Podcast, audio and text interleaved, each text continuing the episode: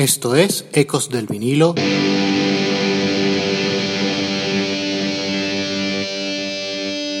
Radio. Hola, esto es Ecos del vinilo radio. Les habla Ricardo Porman. Regresamos de nuestras breves vacaciones y lo hacemos con un clásico absoluto de los 90, Buddy Holly, The Wizard, corte que ocupó el puesto 499 en la lista de las 500 mejores canciones de todos los tiempos de la revista Rolling Stone.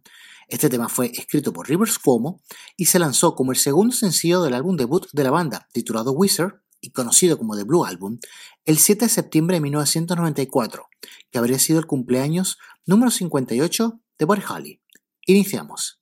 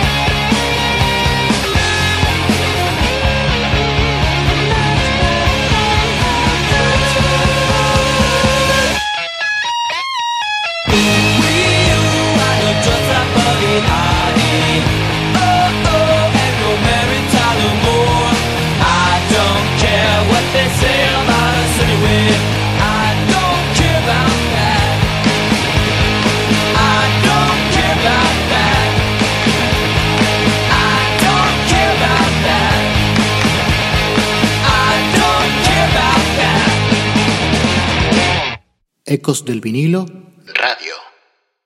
Rivers Cuomo escribió Buddy Holly después de que sus amigos se burlaran de su novia asiática. Originalmente planeó no incluir la canción en el álbum, sentía que era cursi y quizás no representaba el sonido que buscaba para Wizard. El productor Rico Kasek de The Cars lo convenció que la incluyera. En el libro River's Edge se cita a Rico Kasek diciendo Recuerdo que en un momento él dudaba en hacer Buddy Holly y yo estaba como, Rivers, vamos a hablar de eso. Hazlo de todos modos. Y si no me gusta cuando esté hecho, pues no lo usamos. Pero creo que deberías intentarlo. Tú la escribiste y es una gran canción. Por su parte, el bajista Matt Sharp recordaba que Rick les dijo que sería estúpido dejarlo fuera del álbum. Llegaban al estudio por la mañana y encontraban pequeños trozos de papel con garabatos escritos diciendo, en mayúsculas, queremos Buddy Holly. Una de las primeras demos de la canción fueron grabadas por Rivers Cuomo en 1993 con un feeling diferente, ya que el tema se reproduce un tempo mucho más lento que la versión que aparece en el álbum. Esta versión aparece en el disco Alone, The Home Recordings of Rivers Cuomo. En ese momento, el coro, en su forma más primitiva, originalmente se cantaba como Ooh Ooh, You Look Just Like Ginger Rogers o Oh I Move Just Like Fred Astaire. El resto del coro se mantenía igual eh, que la versión del Blue Album. Recuerden que pueden visitarnos en ecosdelvinilo.com y seguirnos en nuestras redes sociales en Twitter, Facebook e Instagram. Búscanos por Ecos del Vinilo. Sobre el videoclip hay mucha tela que cortar. Al director Spike Jonze se le ocurrieron tres ideas para el video musical de Buddy Holly. Dos de las ideas no eran buenas según el bajista Matt Sharp. Cuando Jonze lanzó la idea que se convirtió en el video final, Sharp le dijo a Jonze, no creo que puedas lograrlo, pero la banda accedió a hacerlo. El clip fue filmado en Charlie Chaplin Studios en Hollywood durante solo un día y retrata a Wizard actuando en el Arnold's Drive-In del programa de televisión Happy Days de la década de los 70, combinando imágenes de la banda con clips del programa. El integrante del elenco original de Happy Days, Al Molinaro, hizo un cameo presentando a la banda. El vídeo también presenta breves cameos de algunos integrantes de la banda como bailarines en Arnold's, Anson Williams, quien interpretaba a Popsy en Happy Days, se opuso inicialmente a que imágenes suyas aparecieran en el videoclip, pero luego se dio eh, después de una carta de Debbie Geffen. Según el batería Pat Wilson, el vídeo se logró sin gráficos por ordenadores, solo trabajo de cámaras y edición. El clip de Buddy Holly obtuvo una gran popularidad y una gran rotación en la MTV. En los premios MTV Video Music Awards de 1995 arrasó, ganando en las categorías de Mejor Video Alternativo, Video Revelación, Mejor Dirección y Mejor Edición, y fue nominado como Video del Año. Ahora vamos a escuchar la versión de Buddy Holly que les comentaba anteriormente, la incluida en el disco eh, Alone the Home Recordings of Rivers Cuomo, eh, lanzado en el año 2007 pero grabada en el año 1993.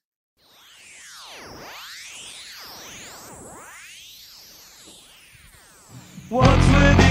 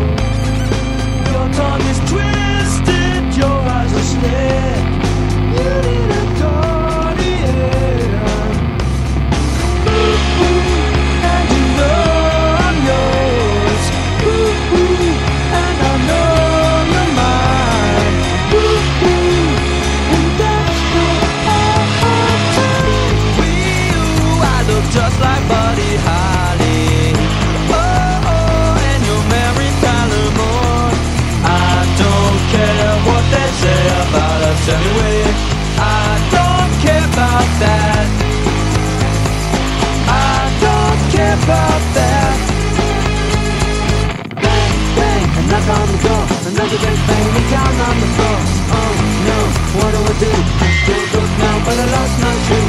I can't run and I can't get What's the matter, baby? Why you feeling sick? What's the matter, what's the matter, what's the matter, you? What's the matter, baby? Why you feeling sick?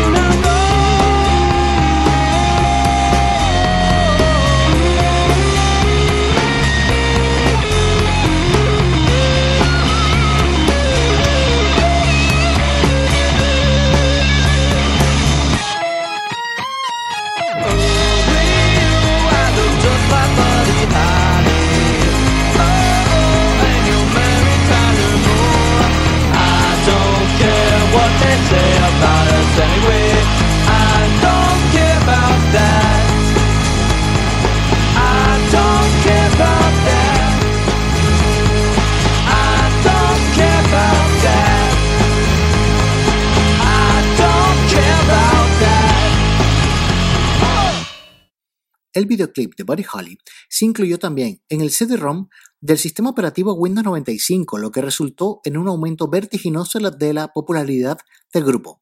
David Geffen no le dijo a Wizard que habían negociado con Microsoft para incluir el vídeo. Los integrantes de la banda, ninguno de los cuales poseía ordenadores, eran ajenos a estas implicaciones. Según el batería, Wilson, estaba eh, furioso porque en ese momento estaba como que, ¿cómo se le ocurre hacer esto sin permiso? Resulta que fue una de las mejores cosas que les pudo haber pasado. El single Buddy Holly se lanzaría oficialmente el 7 de septiembre de 1994 con el corte Jamie en la cara B, llegando al lugar 17 en el Billboard eh, Top 40 y el puesto 12 en las listas británicas, lo que se llama un verdadero éxito que también se convertiría en un lastre para la banda porque Wizard, con discos más o menos inspirados, nunca ha podido repetir el impacto de esta canción. Con la cara B, Jamie, llegamos al final del programa.